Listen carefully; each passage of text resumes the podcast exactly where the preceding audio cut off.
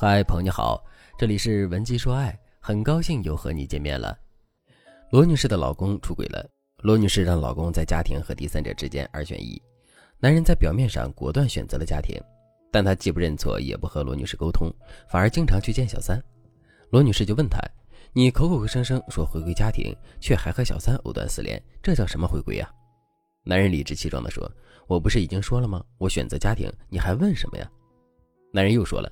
我上次不就跟你说了，他是我的客户，我和他就那么回事儿。现在我打算把他推给其他同事，让其他同事去负责他的业务，这不是还需要一个过程吗？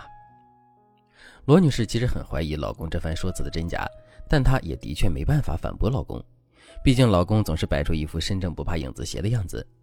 又过了个两三个月吧，罗女士发现老公还和那个女人联系，她又去质问老公，结果老公又说了。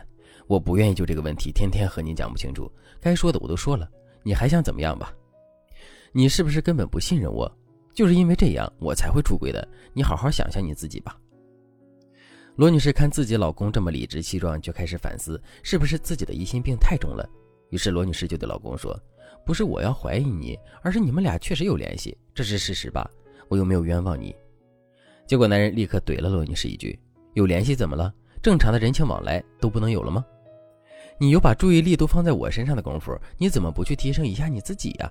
整天就盯着我和孩子，我压力很大的，好不好？你能不能不要给我添堵了？这一番话把罗女士说的面红耳赤，罗女士也没有再继续和男人争吵。罗女士和闺蜜吐槽了这些糟心事儿，闺蜜却拍了拍桌子说：“你这个人怎么这么窝囊啊？你老公都出轨了，大姐，你看你那个样子，他是过错方，你就该硬气点儿，连这都成问题了吗？看你被他怼的。”好像你才是那个出轨的人，这合理吗？我要是你，我就该扇他几巴掌。罗女士听了闺蜜的话，突然醒悟过来，自己是不是被老公给套路了？但罗女士也不知道该怎么办，所以就来找我了。如果正在听节目的你，面对老公出轨却毫无办法的话，那你可以添加微信文姬零三三，文姬的全拼零三三，让我来帮助你挽回婚姻。我马上就和罗女士导出了问题的关键。我说，这说明你老公没有出轨的时候，你也是一个软柿子。你们家里的主导权，你是一点都没掌握住。而且你平时耳根子也软，就喜欢顺着男人。男人今天这么对你，是因为他把你的性子全都摸透了。如果你性格强势，为人刚烈，那你老公出轨了被你发现，他一定会很害怕，并且求着你讨好你，让你原谅他。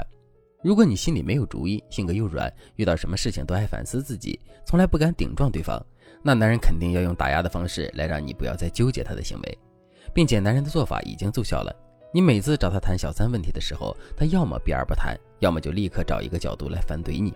而你呢，几乎做不出任何反击，甚至和你老公谈这个问题的时候，你都是在用商量的语气。如果你还秉持着这个性格和策略，你希望男人主动回归家庭，几乎是不可能的事情。女人在处理底线问题的时候，一定要注意反差。当脾气暴躁、容易发怒的女生突然性格变得阴沉起来，开始和男人讲利益，男人才会觉得如芒在背。当一个性格懦弱的女人开始理直气壮地找男人要赔偿，拆穿男人所有的小心思，强势地要求男人做出抉择，男人才会害怕你。你的行为打破了他的预设，他才会手足无措。罗女士听了我的话，沉默很久，她对我说：“可是老师，我性子就是这么软，我真的不知道该怎么去跟他说。”于是我马上给罗女士设置了一个方案。第一步，分析你老公这个人。分析主要是看几个角度，大家听好了。第一，你老公的软肋是什么？第二，你老公是吃软不吃硬的类型，还是不见棺材不落泪的类型？第三，如果你现在和老公斗，你手上的筹码有哪些？你该怎么用？如果你自己分析不出这些问题，你就把你和老公的具体情况告诉我，让我来帮你分析。第二步，表现出反差和理性。这一点我刚刚已经提到了，像案例中的罗女士这样性格比较慈软的女生，她就不能再继续怂下去了。从现在开始，老公只要怼罗女士一句，我们就会给罗女士设定相应的话术，让老公理亏。我举个例子，男人说罗女士不注意提升自己，只把眼睛盯在他身上，那罗女士就立刻跟男人要钱。她可以说提升自己是需要钱的，我也可以报个舞蹈班去做瑜伽什么的。另外照顾孩子也需要人，你把请保姆的钱也出了，我好好提升给你看。再比如，男人说他和小三分手之后联系很正常，罗女士立刻就说：“那我明天就去找你老板，我问问他这正不正常。如果你的同事、你的家人、你的朋友都说正常，那我再登报发微博问一问大家觉得正不正常。既然你觉得我说的不对，我还觉得你说的不对呢，那就让大家说吧。然后罗女士就可以继续问男人：“你愿不愿意让大家来评评理呢？”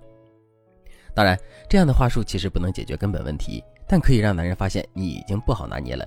而且你的话术里一定要有能够威胁到男人，让他感觉到害怕的东西，这样他的气焰才会矮下去。第三步，拿捏男人的软肋，这一步才是最重要的。请用好你的筹码，拿捏男人的软肋。男人重视名誉，你就让他明白，你可以让他名声扫地。如果男人表面上选择了家庭，实际上还是不拿你当回事儿，那说明你不会跟男人提条件。男人在选择家庭的那一瞬，你就要开始给他倒苦水，说你自己有多不容易，然后提出监管他和财产方面的需求，让他表忠心。大家千万不能像罗女士一样，男人轻飘飘的一句“我要回家”，罗女士就让他回来了，然后自己什么要求都没提，因为罗女士太害怕男人会离开自己。这就是罗女士太低估了自己拥有家庭稳定性和孩子妈妈这个身份带来的筹码。很多女人认为自己处于低位，觉得有钱的老公不会被自己拿捏。所以平时特别卑微，其实这是错误的。多数女人根本不知道自己的筹码是什么，我们也不知道在男人的心里，你的哪个筹码最重要。如果正在听节目的你也遇到了老公出轨的事情，但是你不知道该怎么解决的话，那你可以添加微信文姬零三三，文姬的全拼零三三，把你和男人的问题统统告诉我，让我来帮助你挽回婚姻。好了，今天的内容就到这里了，感谢您的收听。